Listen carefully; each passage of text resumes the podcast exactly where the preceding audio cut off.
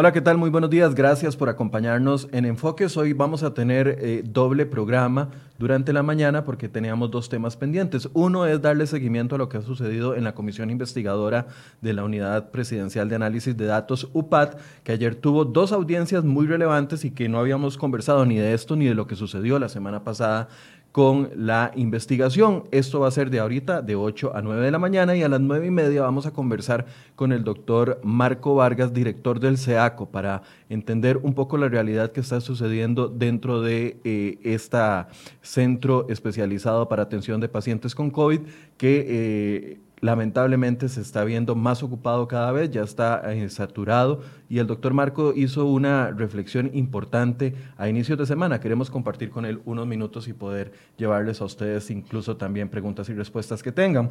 Para esta mañana, el tema de, la OPAT, invitamos a tres diputados que están conformando esta comisión, la diputada Ana Lucía Delgado del Partido Liberación Nacional, al diputado Jonathan Prendas del Bloque Nueva República y también a la diputada Carolina Hidalgo del Partido Acción Ciudadana. Ayer a las 7 y 30 de la noche, la diputada por medio de la diputada del PAC, por medio de su encargado de prensa, nos indicó que doña Carolina estaba muy complicada y no iba a poder participar, pero sí se encuentran con nosotros doña Ana Lucía y don Jonathan. Buenos días a ambos.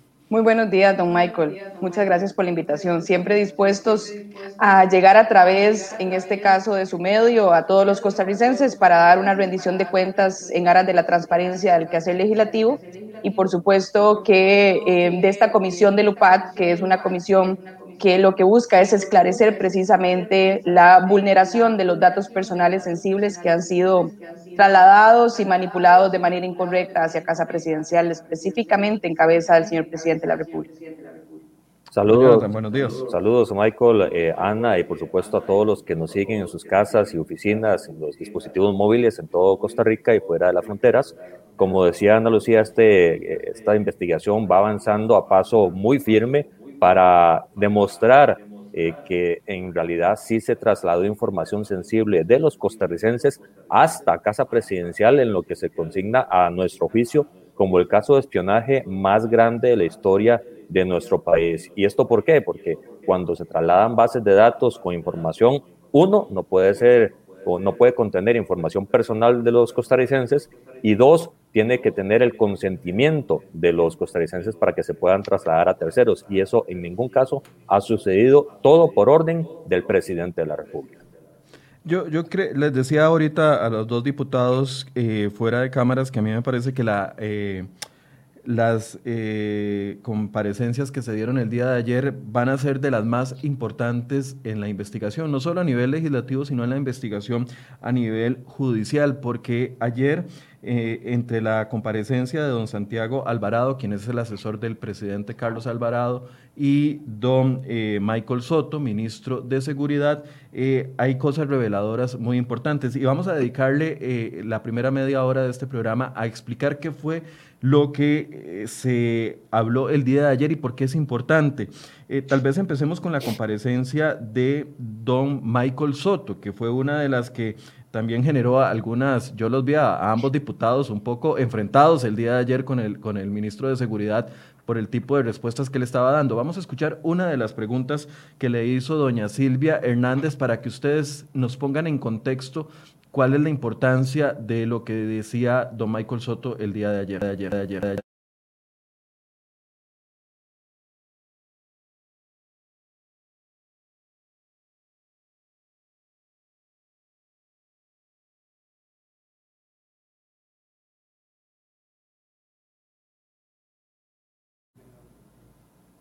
Bien, tenemos un problema con el audio de ese de esa inserción. Vamos a solucionarlo y ahorita la vamos a escuchar. Tal vez, doña Ana Lucía, empecemos por ahí. Estábamos hablando ayer de las bases o las preguntas iban muy enfocados a las bases de datos de los aprendidos del país solicitadas por el asesor del presidente a el ministro de Seguridad. ¿Es así?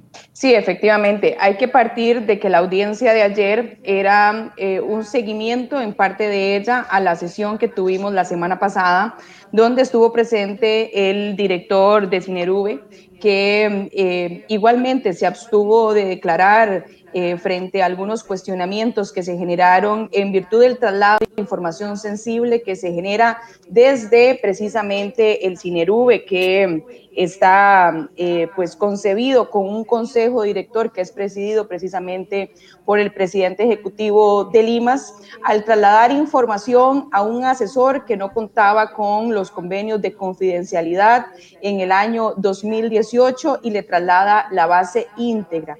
Un traslado que se realiza por una petición directa de un asesor presidencial, lógicamente siguiendo órdenes del señor presidente, donde a pesar de que el director ejecutivo Cinerube se abstiene a declarar, contamos nosotros en la comisión con toda la documentación, documentos que son públicos, que vienen firmados, dirigidos tanto a la señora presidenta de Limas, en ese entonces a doña María Fulmen Salazar, como a su persona, suscritos todos ellos por Santiago Álvarez Ovares, donde solicita de forma reiterada el traslado de la información, tanto del programa de FONAVE, donde se indicara de manera muy concreta la información relacionada con la identificación de la persona beneficiaria, el nombre del jefe, el nombre completo de padre, madre encargado, la identificación, el teléfono, la provincia, el cantón y demás reseñas que por supuesto que están enmarcadas dentro de los datos personales sensibles.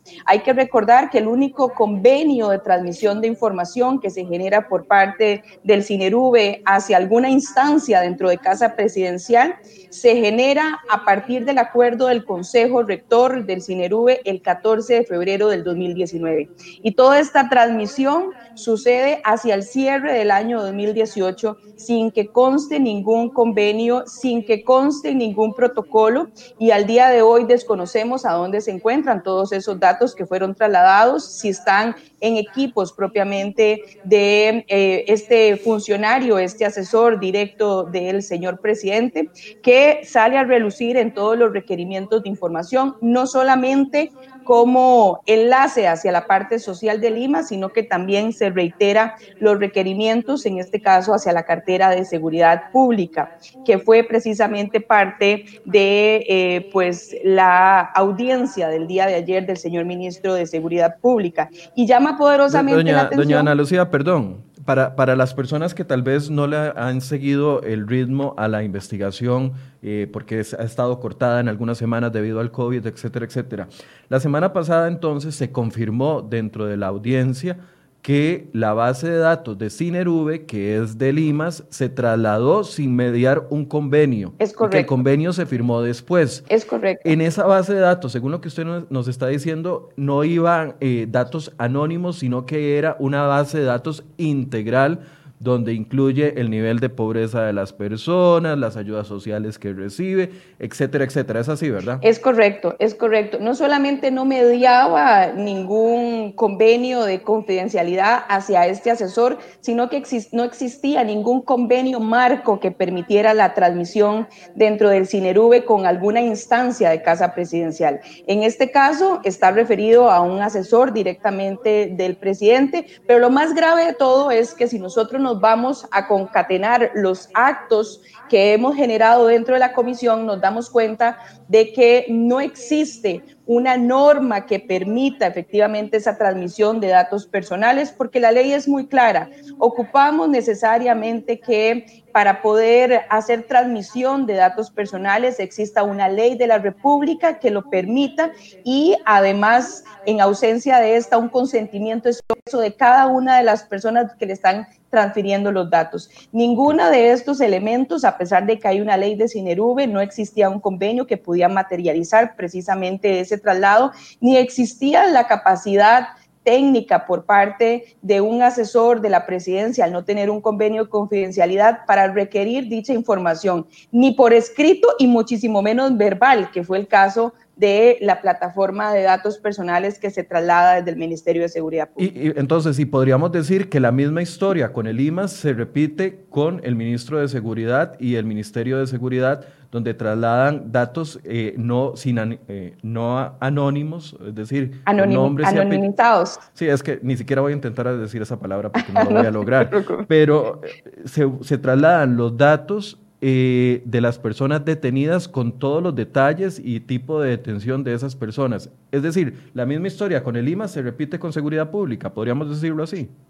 Sí, la justificación del señor ministro alude a una norma constitucional que establece que el presidente de la República e-, ejerce el mando supremo de la fuerza pública. Sin embargo, cuando usted revisa la literalidad de esa norma constitucional, está clarísimo que lo que establece son deberes y atribuciones exclusivas de quien ejerce la presidencia de la República y no tiene absolutamente nada que ver desde un punto de vista jurídico de proporcionalidad de, de estas normas constitucionales ejercer el mando supremo de la fuerza pública con la remisión de los datos personales sensibles sin que exista una norma jurídica, porque esto es reserva de ley que lo permita o un consentimiento expreso. Principalmente si van dirigidas al tema de política pública, que no requiere los datos personales, y lo hemos visto en todos los foros donde el señor ministro ha expuesto datos importantes de prevención para generar política pública que no lo requiere. Ya, ya casi les voy a preguntar cómo analizan la justificación del ministro de Seguridad a ambos, pero lo que quería establecer es que es un panorama muy similar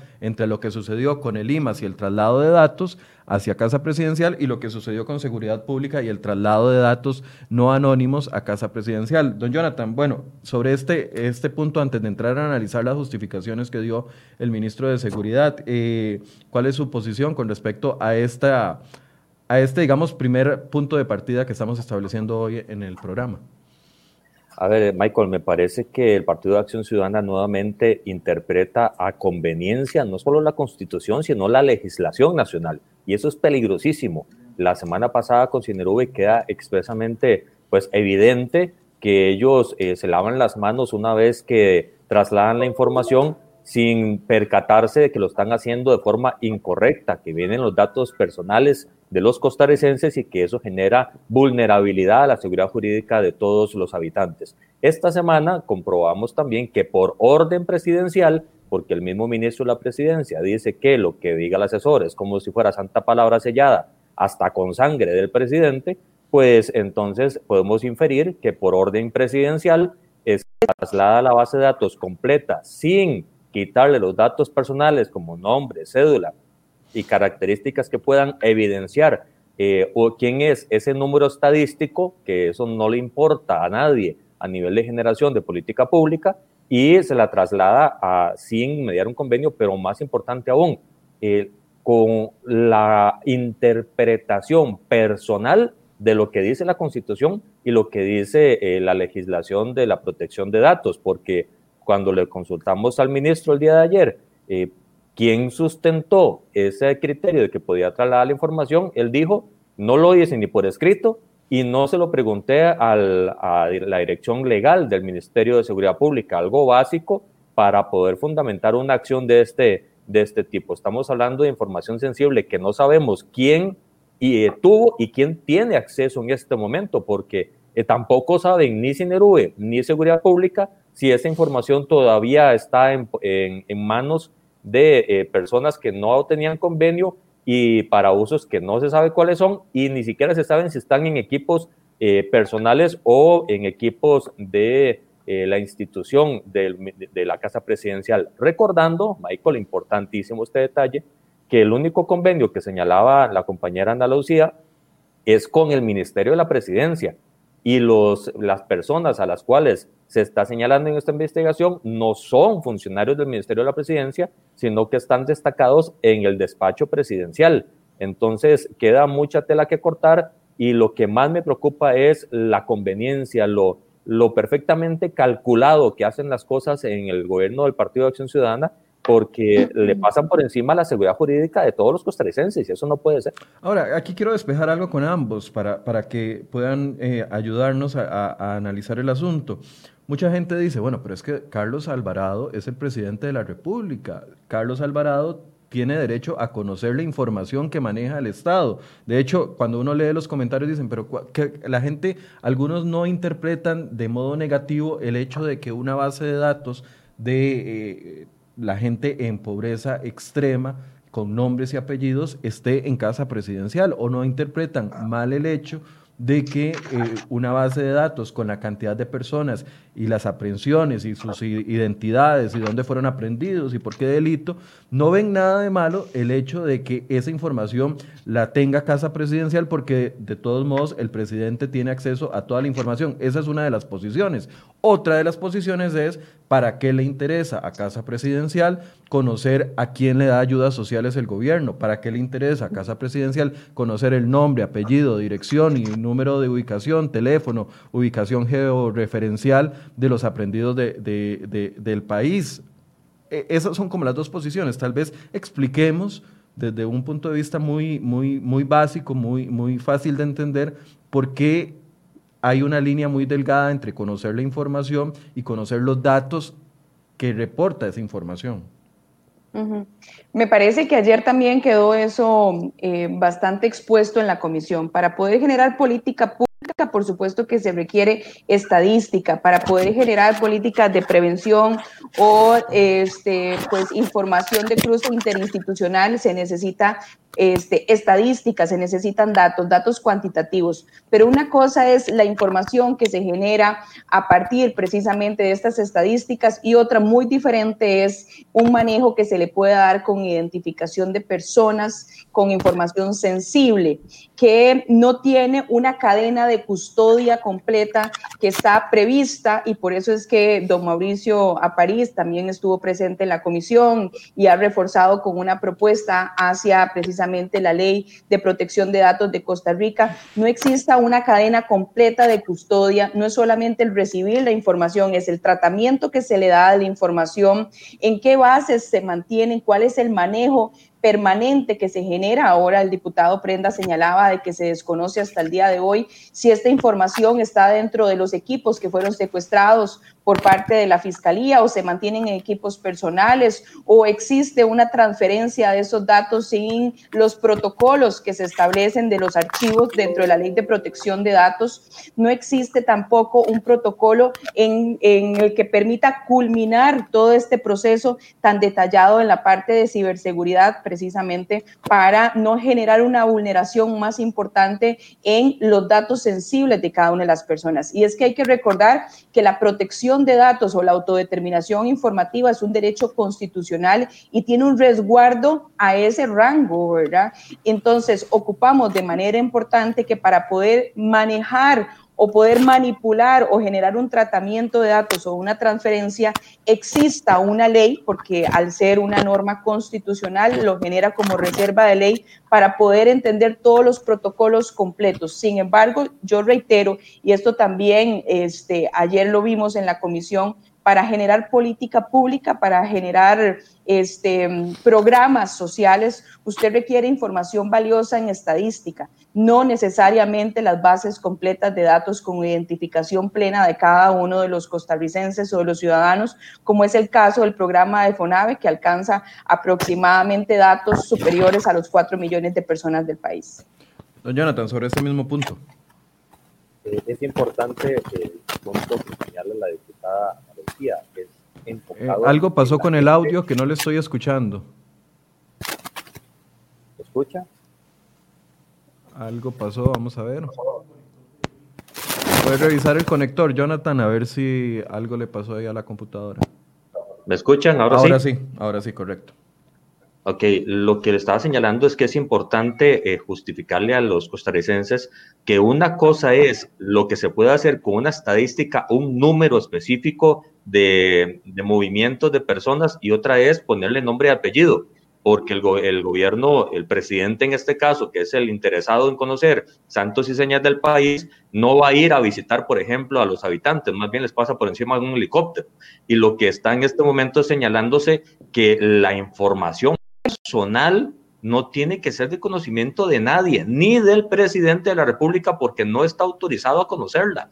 Entonces, el tema es muy sensible, es muy problemático y es como si en el Ministerio de Obras Públicas, para poder eh, cambiar eh, sentidos de carreteras o ver cómo descongestionan las presas, agarre la base de datos de estas aplicaciones web donde todo el mundo se mete para ver por dónde agarro y en lugar de ver el número de vehículos que se trasladan por una vía, tenga y quiera y pretenda accesar a quién es el conductor, nombre y apellido, nombre de cédula, al, al mod para qué le interesa, quién es usted transitando en la carretera, le interesa saber por dónde está la mayor cantidad de vehículos.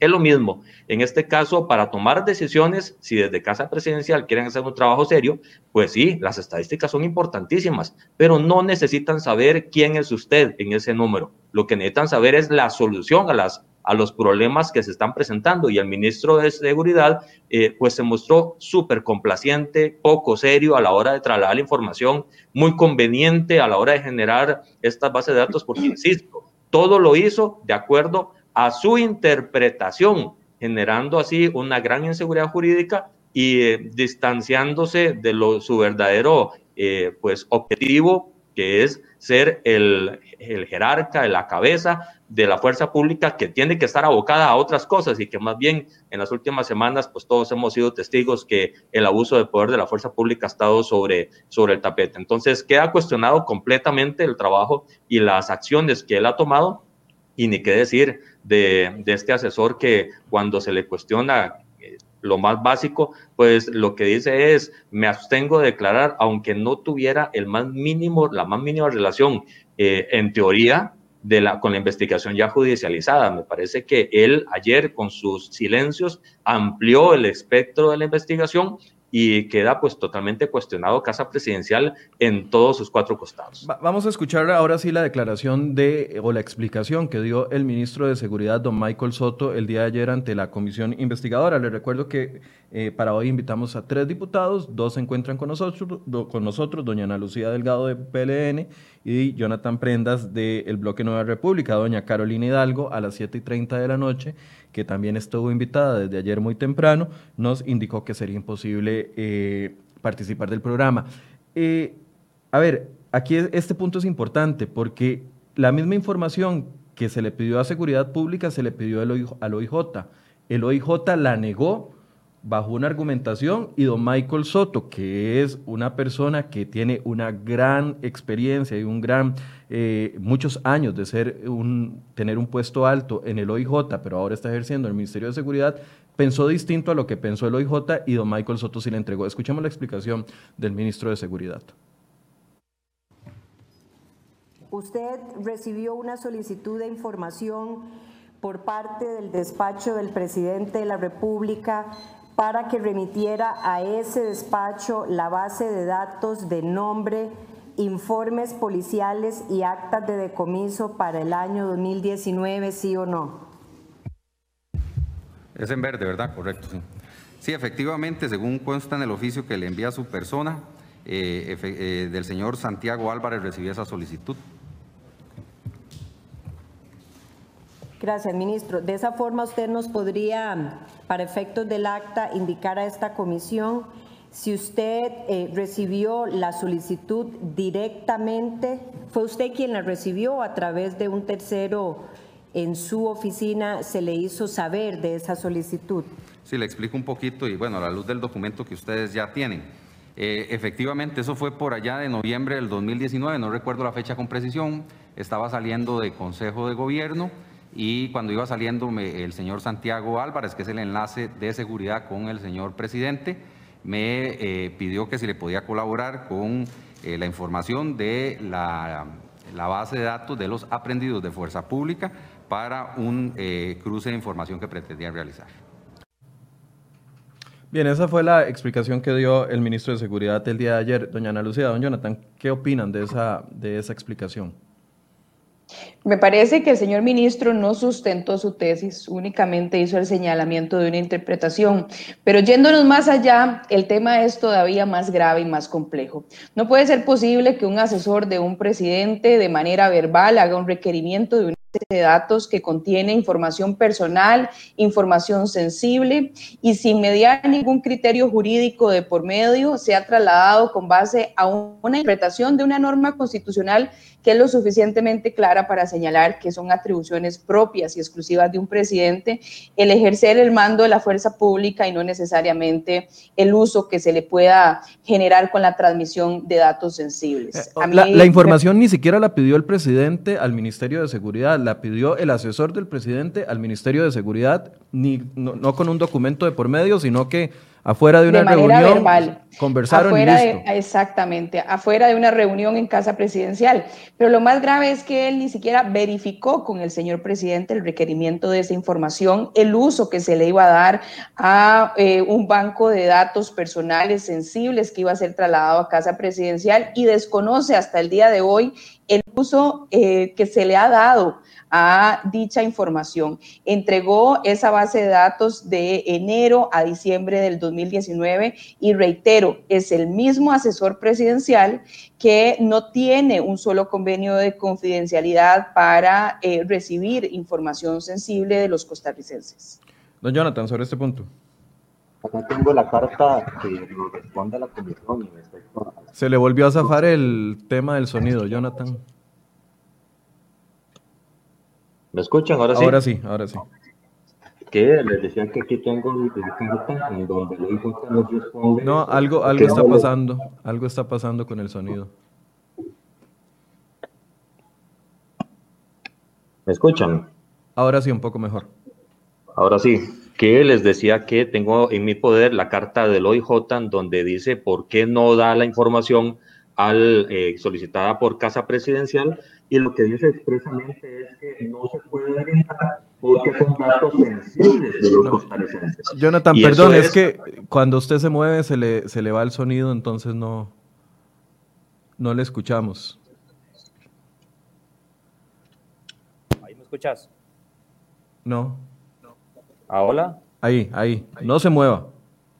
No me muevo que les estaba contando que tengo en mi poder eh, la carta del OIJ, donde se dice a Casa Presidencial no le puedo dar la información que ustedes solicitan porque son datos sensibles de los costarricenses. Y esto es muy importante que quede claro, algo que no hizo Seguridad Pública. Un detalle importante, el mismo asesor que ayer estuvo sentado en la comisión es asesor y tiene relación directa con Carlos Alvarado desde el 2015 allá cuando estaba en el IMAS. Entonces, todo esto viene con acceso a información desde hace mucho.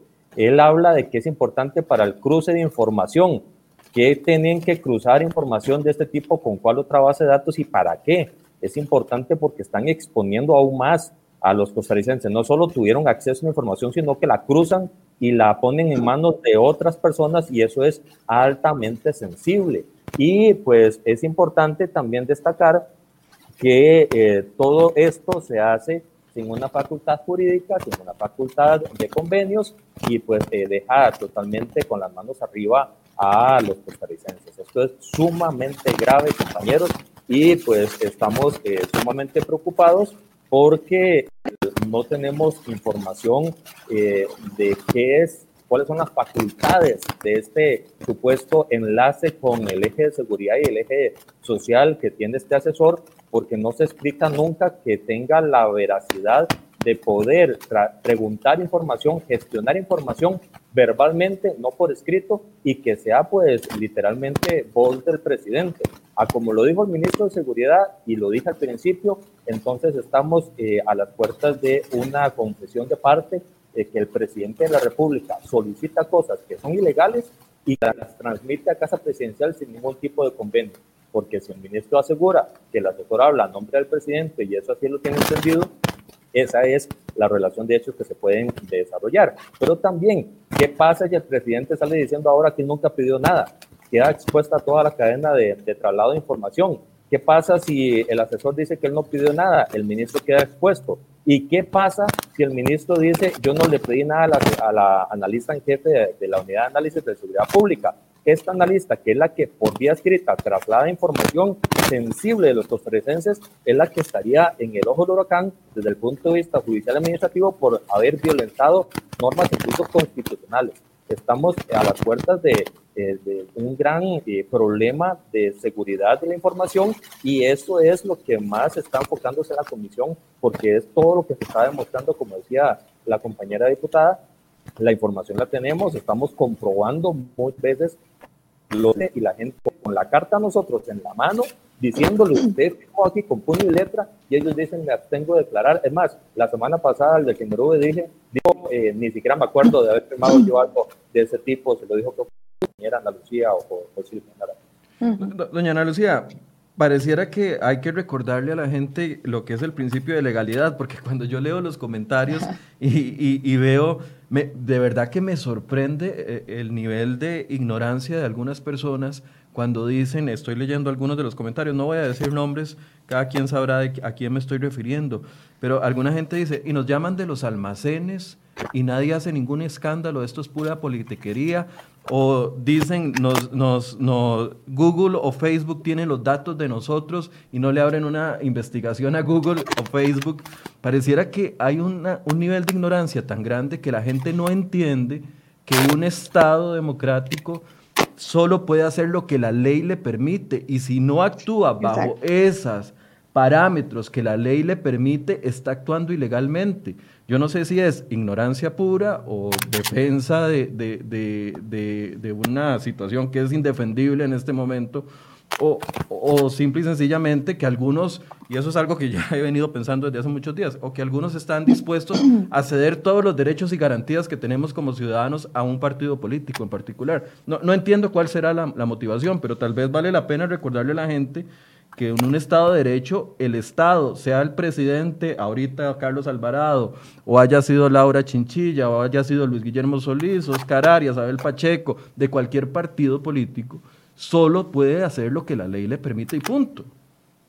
Sí, efectivamente. El artículo 11 constitucional es clarísimo. Los funcionarios públicos, este mundo público donde se sienta precisamente las diferentes administraciones, somos simple eh, de la autoridad y únicamente podemos hacer lo que literalmente está escrito en las diferentes normativas, en las diferentes leyes, en los diferentes cuerpos normativos. Si no está establecido ahí, es improcedente. Esa es la gran diferencia entre la sociedad civil, que puede hacer absolutamente todo, salvo que esté prohibido, ¿verdad?, por una norma, y el mundo de lo público, que solamente se puede hacer en acto administrativo lo que la ley de manera expresa le eh, otorgue hacer. Y esta es una gran diferencia en la que se mueve precisamente no solamente esta investigación, sino que se enmarca el, el incumplimiento no solamente del uso indebido de los datos personales y la transmisión, sino también un incumplimiento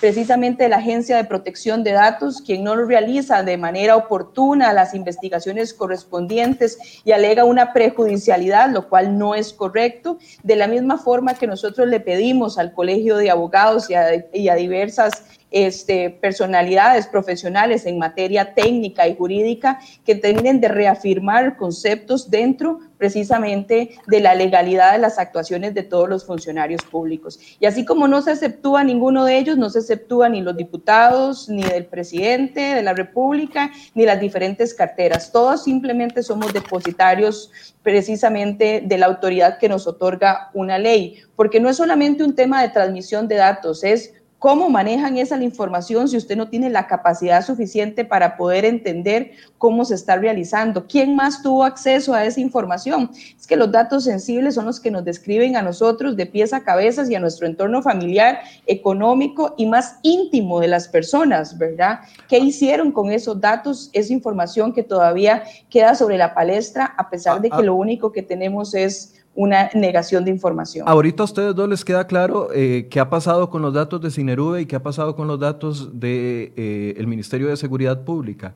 Es decir, eh, Casa Presidencial en un acto de transparencia a través de algunos de sus jerarcas o ministros ha, ha, llevado a la comisión una certificación que diga, bueno, sí, los datos, independientemente de, de, de la discusión que ustedes tengan, les podemos garantizar que los datos hoy, 13 de 13 de agosto, es verdad. Hoy 13 de agosto están bien custodiados, están bajo una en una computadora que tiene los requerimientos básicos para que esa información no, no se filtre a terceros. ¿Ustedes tienen garantía de eso en este momento? No, no, todas las personas que han llegado a la audiencia trasladan la información, desconocen cuál es el tratamiento, cuál es el manejo, cuál es la manipulación, o se abstienen de declarar en qué computadoras están, como decía el diputado Prenda, si son personales, si son equipos asignados por la presidencia, si se mantienen debidamente custodiados, eh, cuáles los protocolos de almacenamiento que están momento, si se están usando, quién más tuvo acceso. Lamentablemente esta información todavía no ha quedado clara ni ha llegado a la comisión y sigue siendo información pendiente, sensible y grave. Don Jonathan, ¿usted tiene seguridad de eso o, tampoco? Yo de lo que tengo seguridad, compañeros y amigos que nos ven en sus hogares y trabajos, es que el gobierno está usando la información, la sigue usando porque no ha dicho lo contrario. No tenemos certeza ni siquiera si está en la nube y lo están accesando desde lugares remotos. No sabemos si lo están usando solo en Costa Rica o fuera de ella. No sabemos absolutamente nada porque ellos insisten en guardar silencio, olvidándose que en la Casa Presidencial solo están por cuatro años.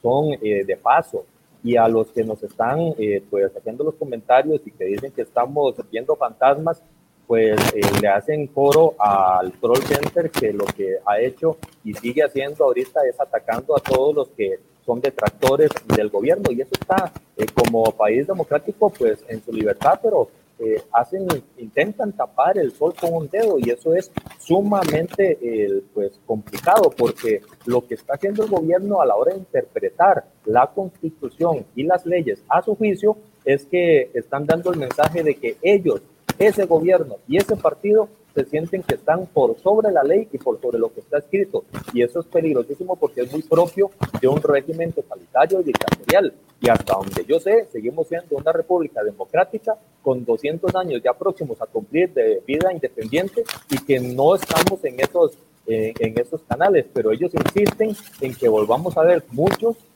eh, a que ellos están pues haciendo un abuso de poder sumamente amplio. Y eso es sumamente peligroso. Eso lo que da señales es que nadie está seguro y próximos a una campaña electoral, imagínense lo que podría hacer este partido gobierno, que es el único que al cual ha tenido es la desfachatez de buscar información sensible de los costarricenses, podría ser electoralmente a próximo a empezar la campaña con información sensible, personalísima eh, de los costarricenses en el eje de salud y en el eje de seguridad tenemos problemas con el audio, seguimos sin escucharle. Voy a pedirle, por favor, no sé si podemos eh, comunicarnos directamente. No sé si Jonathan me está escuchando. Hay algo que no nos deja entenderle. Mientras tanto, le voy a preguntar, tal vez si mientras revisan para ver si lo podemos arreglar, eh, a doña Ana Lucía, uno de los argumentos, y por eso había invitado también a la diputada Carolina Hidalgo, eh, el día de ayer la invitamos para que explicara, porque doña Carolina decía ayer en la comparecencia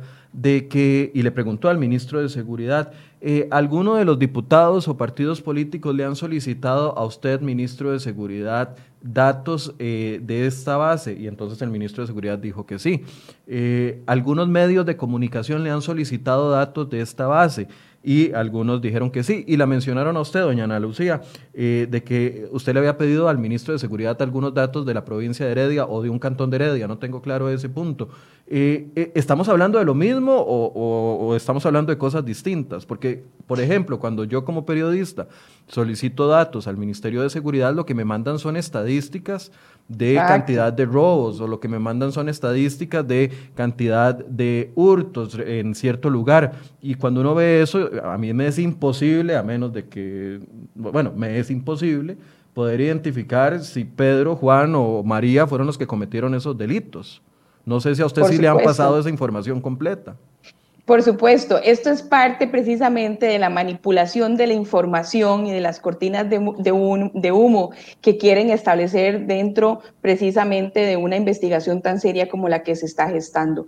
Todas las personas tomadoras de decisiones tienen necesariamente que tener datos estadísticos que puedan reforzar no solamente políticas públicas, sino reforzar el tema de proyectos. En el caso nuestro, desde la Comisión de la Provincia de Heredia, invitamos al señor ministro de Seguridad Pública para que viniera a dar toda la estadística de los 10 cantones de la provincia de Heredia en virtud de que el tema de eh, pues, la inseguridad ciudadana ha visto lamentablemente aumentado en los últimos tiempos. Él vino a dar una presentación basado efectivamente en datos cuantitativos, hizo un análisis cualitativo, pero bajo ninguna circunstancia la entrega de datos estaba referida a temas de datos personales y sensibles. Eso es inconcebible en virtud no solamente de la norma constitucional, que es el artículo 24, sino con la absoluta claridad precisamente que le asiste al señor ministro, que en todos los foros y frente a cualquier requerimiento que realice, no solamente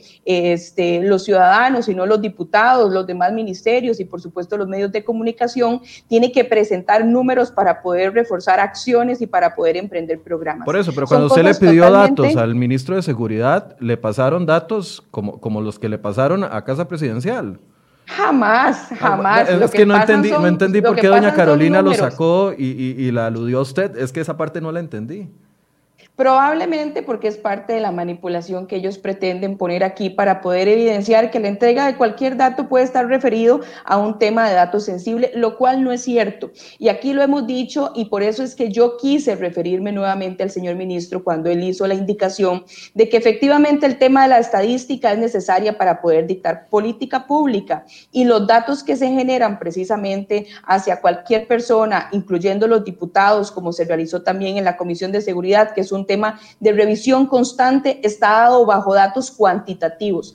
A nadie le interesa tener los datos personales y sensibles de las personas donde se generaron los delitos o los delitos de aprehensión con nombre y apellido. Lo que nos interesa, lógicamente, es poder conocer las estadísticas para poder reforzar todas aquellas áreas que se requieren dentro de una provincia o cantones donde el tema de la inseguridad ciudadana ha aumentado de manera importante. Así que no lleva razón de ser el tratar de confundir la remisión de estadísticas y datos generales con lo que realmente importa aquí, que es precisamente la transmisión de datos con eh, incorporaciones sensibles, personales, de la ciudadanía que está basado en una base, una base de datos completa de datos como es el FONAVE o son los delitos de aprehensión con nombre y apellido y demás características de los ciudadanos, lo cual es gravísimo porque requiere necesariamente tener una norma que lo habilite como reserva legal o en su defecto un consentimiento expreso de las personas que contienen ahí sus nombres y apellidos. Okay, eh, otro de los que estuvo ayer con ustedes en la comisión es don Santiago Álvarez, perdón, yo dije Alvarado antes, el apellido es Santiago Álvarez, asesor eh, del presidente de la República en materia de seguridad, lo que entendimos ayer. Escuchemos algunas preguntas que les hicieron y, la respuesta de don Santiago eh, ante unas preguntas de don Pedro Muñoz, diputado del Partido Unidad Social Cristiana. Escuchemos. Gracias, diputada presidente. ¿Cuánto gana usted?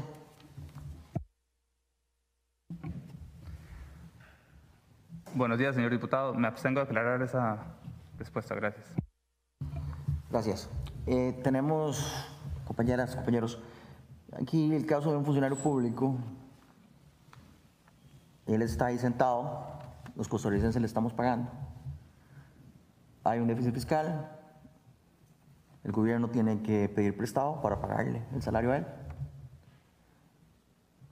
Él no está ni siquiera dispuesto a, contar, a contestar las preguntas más básicas de rendición de cuentas, según el artículo 11 de la Constitución Política.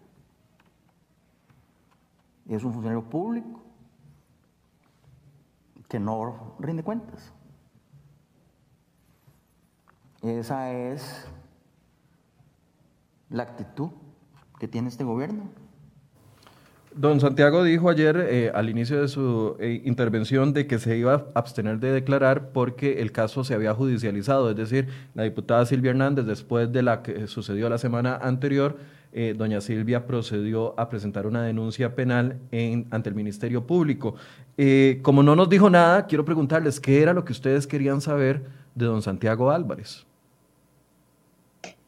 En el caso mío, yo quería reafirmar precisamente toda la información que la semana anterior se había remitido al director del CINERUBE, porque al ser él la persona directa quien desde la Casa Presidencial solicita toda esta información, él tenía que verificarnos por lo menos este, a viva voz cuál es el fundamento jurídico, la competencia que le otorgaba el requerimiento de dicha información, cuál ha sido el manejo que se había dado de estos datos personales una vez que los recibió, porque no solamente recibió los del CINERUBE, sino también los del Ministerio de eh, Seguridad Pública. Él tenía equipos propios o eran equipos asignados por parte de la presidencia de la República, directamente el requerimiento del señor presidente, como consta en los oficios que le remitió a los jerarcas de el IMAS y de Cinerube, venía directa del señor presidente en eh, requerimiento verbal o fue mediante una nota. Si lo hizo siguiendo instrucciones eh, documentales, si habían tenido protocolos precisamente del tema de seguridad, qué otras instituciones este, era el enlace presidencial y había hecho este tipo de requerimiento de datos y por supuesto quién más le había compartido el acceso de esta base de datos que fue entregada directamente a su persona. Eran muchísimas las preguntas que se tenían para poder esclarecer la información y eh, una vez que se judicializa, por supuesto que tiene su derecho constitucional de abstenerse, pero había muchísima información referente a su entorno profesional, eh, propiamente como funcionario de Casa Presidencial, que no era parte de eh, la denuncia que fue trasladada a la Fiscalía y que permitía, que permitía poder poner un contexto sobre este funcionario asesor directo del presidente. Usted hizo las preguntas, igual, aunque no se las contestó. Ante todo, claramente aquí, por cuestión de tiempo, no podemos poner una audiencia de, dos o tres horas, pero usted hizo las preguntas y, ante todas las preguntas, la respuesta fue: me abstengo. Es correcto. Es correcto, eso fue lo único que recibimos de parte de don Santiago Álvarez. Don Jonathan, ¿usted qué quería preguntarle y qué no le quedó claro de la comparecencia? ¿Le hizo las preguntas y él no le respondió? ¿Me escuchan bien, Michael? Sí, ahora sí. Ahora sí. Perfecto. Ok, perfecto. Aparte de las preguntas que la diputada estaba mencionando, importante es que ayer eh, también él tenía que responder sobre algo que no está judicializado, que es la relación eh, de la base de seguridad pública. Y esto por cuanto la judicialización en la parte de Cinerube, no otros actos y otros eh, eh, gestiones que él ha hecho como asesor del presidente, que por cierto, no hay por ningún lado y no aparece una carta donde él se ha nombrado como enlace con el eje de seguridad, específicamente con potestades específicas para seguridad pública, para que quede también eh, acá en el programa bien claro. Y el, queríamos saber todo el detalle de cómo verbalmente él hace una gestión, si fue el presidente que se la pidió, si fue por escrito, si fue por si verbal, eh, qué hizo con esa información, qué tipo de cruces se hacen, pero él aduce un silencio que para nosotros es extralimitado porque el, el tema judicializado es otro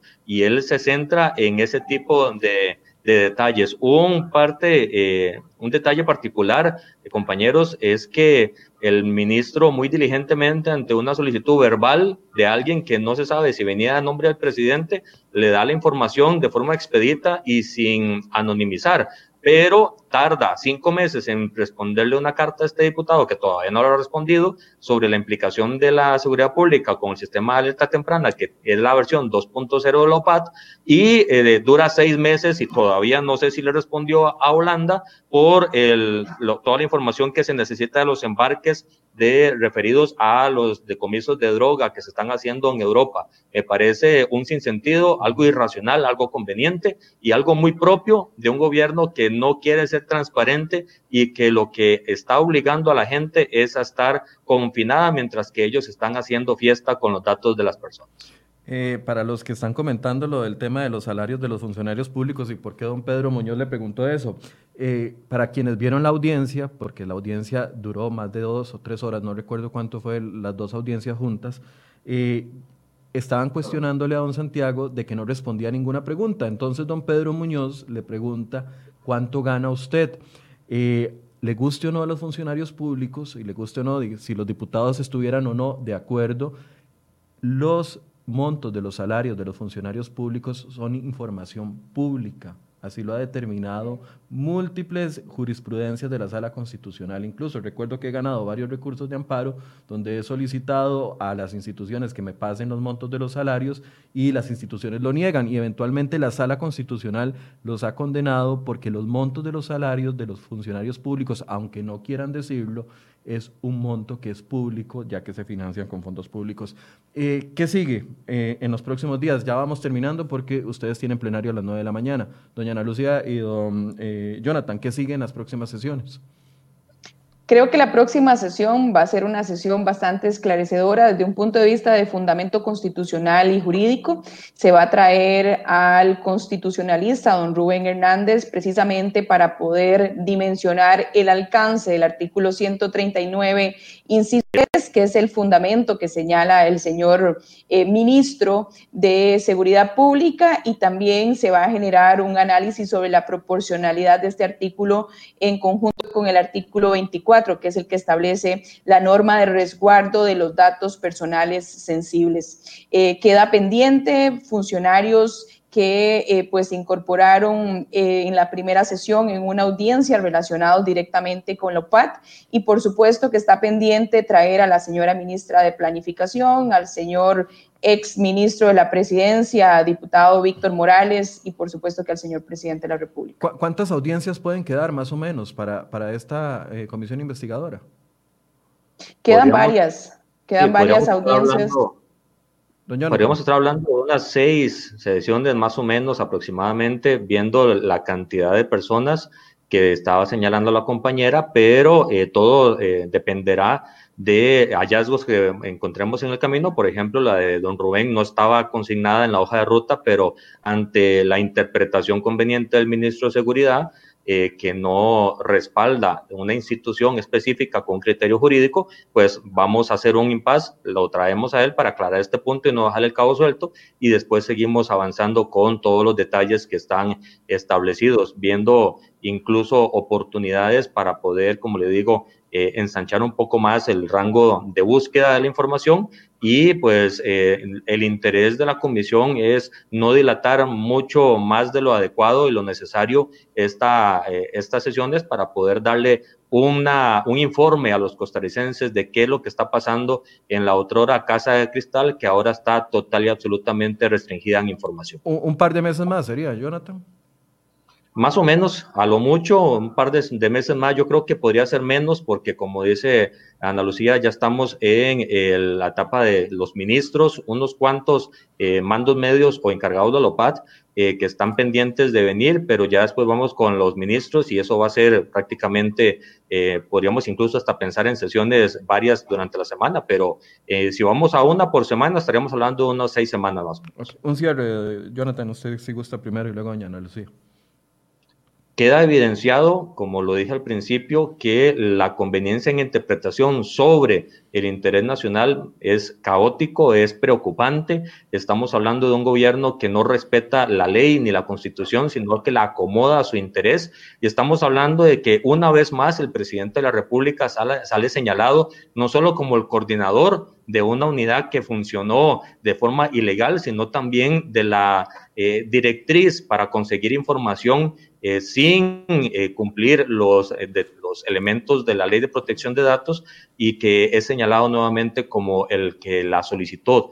me parece sumamente preocupante. El ministro de Seguridad queda totalmente expuesto con sus respuestas al no tener un fundamento escrito y jurídico y, detallado de la institución y el asesor, pues, muy mal por él y como bien decía el diputado Pedro Muñoz, si esa es la clase de asesores que están en casa presidencial el presidente muy bien haría en pedirle la renuncia a todos porque están incumpliendo con su deber de darle explicaciones a los costarricenses cuando las cosas no están judicializadas, incluso viendo eh, muy, muy oportuno eh, cerrar la información aspectos diferentes a los que se están hablando en una investigación. Doña Ana Lucía, un cierre.